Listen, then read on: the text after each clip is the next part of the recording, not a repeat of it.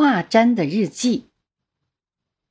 隔壁二十三号里的郑德林，这人真好。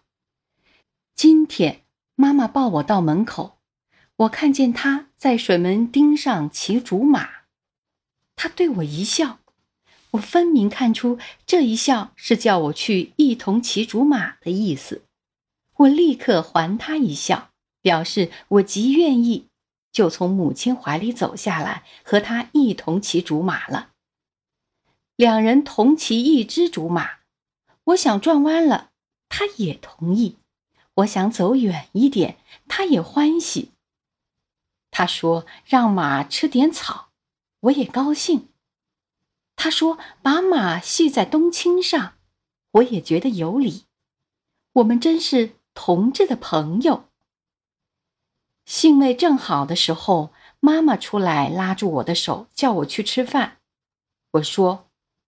不高兴。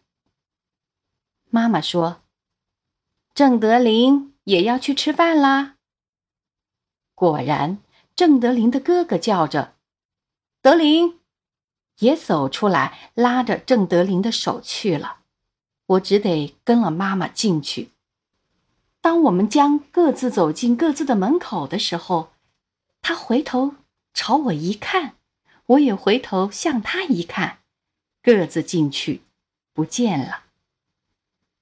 我实在无心吃饭，我晓得他一定也无心吃饭，不然何以分别的时候他不对我笑，而且脸上很不高兴呢？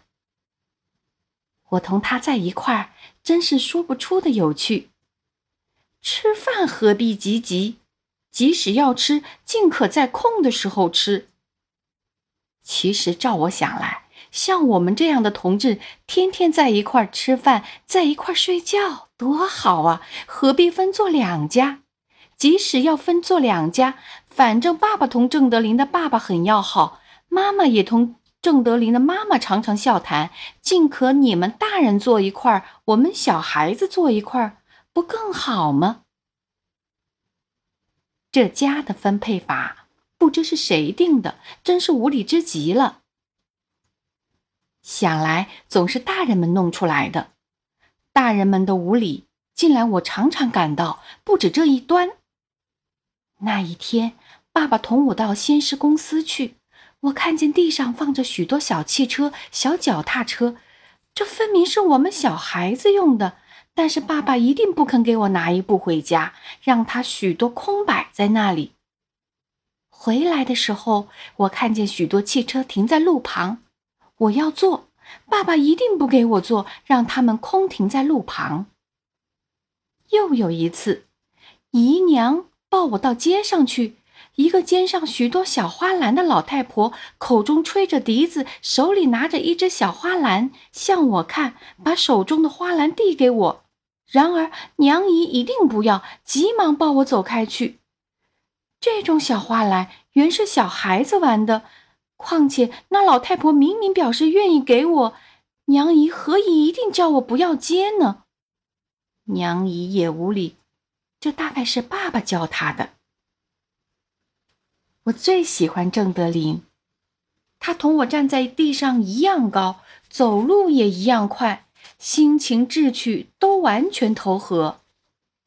有些不近情的态度，我看他们不懂。大概是他们身体长大，稍近于大人，所以心情也稍像大人的无礼吧。宝子子常常要说我吃，我对爸爸说，要天不下雨，好让郑德林出来。宝子子就用手指点着我说：“沾沾吃。”怎么叫吃？你每天不来同我玩耍，夹了书包到学校里去。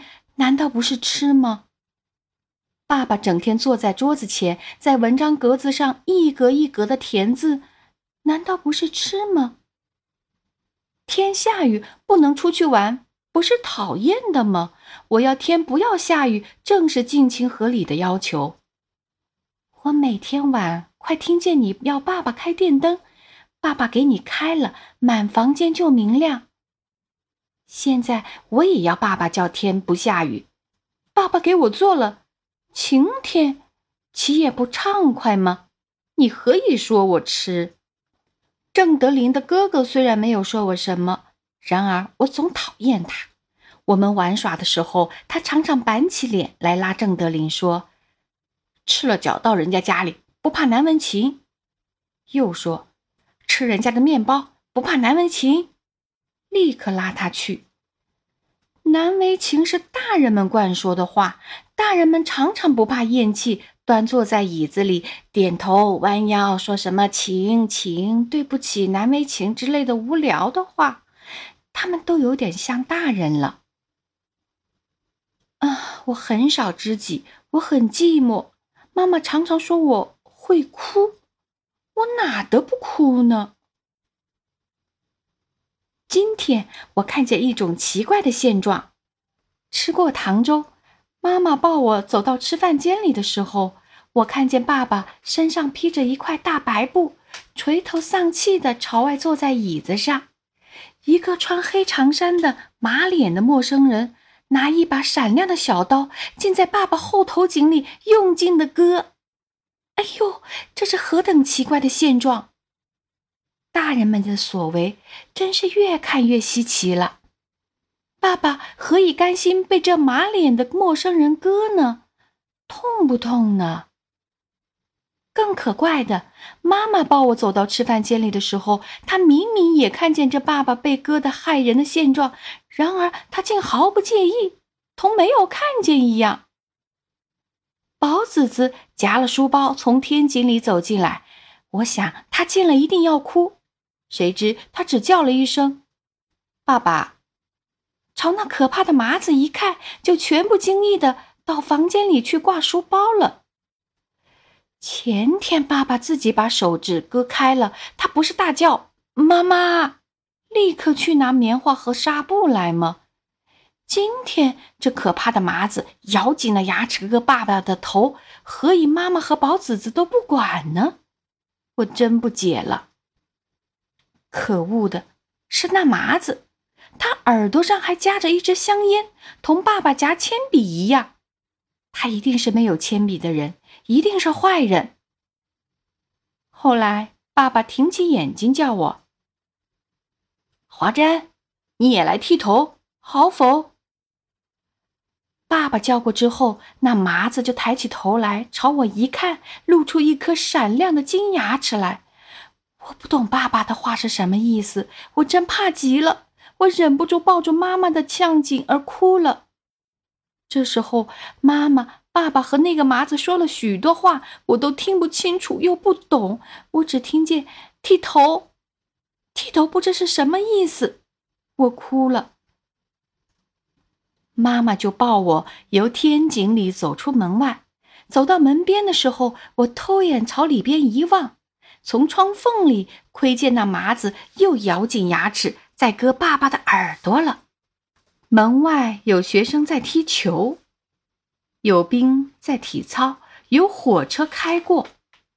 妈妈叫我不要哭，叫我看火车。我悬念着门内的怪事，没心情去看风景，只是凭在妈妈的肩上。我恨那个麻子，这一定不是好人。我想对妈妈说，拿棒去打他。然而我终于不说，因为据我的经验，大人们的意见往往与我相左。他们往往不讲道理，硬要我吃最不好吃的药，硬要我做最难当的洗脸，或坚不许我弄最有趣的水、最好看的火。今天的怪事，他们对之都漠然，意见一定又是与我相左的。我若提议去打。一定不被赞成，横竖拗不过他们。算了吧，我只有哭。最可怪的，平常同情于我的弄水弄火的宝子子，今天也跳出门来笑我，跟了妈妈说我痴子。我只有独自哭，有谁同情于我的哭呢？到妈妈抱了我回来的时候，我才仰起头，预备再看一看，这怪事又怎么样了？那可恶的麻子还在否？谁知一跨进门槛，就听见啪的声音。走进吃饭间，我看见那麻子正用拳头打爸爸的背，啪啪的声音正是打的声音，可见他一定是用力打的，爸爸一定很疼。然而爸爸何以任他打呢？妈妈何以又不管呢？我又哭，妈妈急急的抱我到房间里，对娘姨说些话。两人都笑起来，都对我说了许多话。然而我还听见隔壁打人的啪啪的声音，无心去听他们的话。爸爸不是说过打人是最不好的事吗？那一天，软软的不肯给我香烟牌子，我打了他一掌。爸爸曾经骂我说我不好。还有那一天，我打碎了寒暑表，妈妈打了我一下屁股，爸爸立刻抱我，对妈妈说：“打不行。”何以今天那麻子在打爸爸，大家不管呢？我继续哭，我在妈妈的怀里睡去了。我醒来，看见爸爸坐在皮安诺旁边，似乎无伤，耳朵也没有割去，不过头很光白，像和尚了。我见了爸爸，立刻想起睡前的怪事。然而他们。爸爸妈妈等仍是毫不介意，绝不谈起。我一回想，心中非常恐怖又疑惑。明明是爸爸被割项颈、割耳朵，又被拳头打，大家却置之不问，任我一个人恐怖又疑惑。唉，有谁同情于我的恐怖？有谁为我解释这疑惑呢？一九二六年。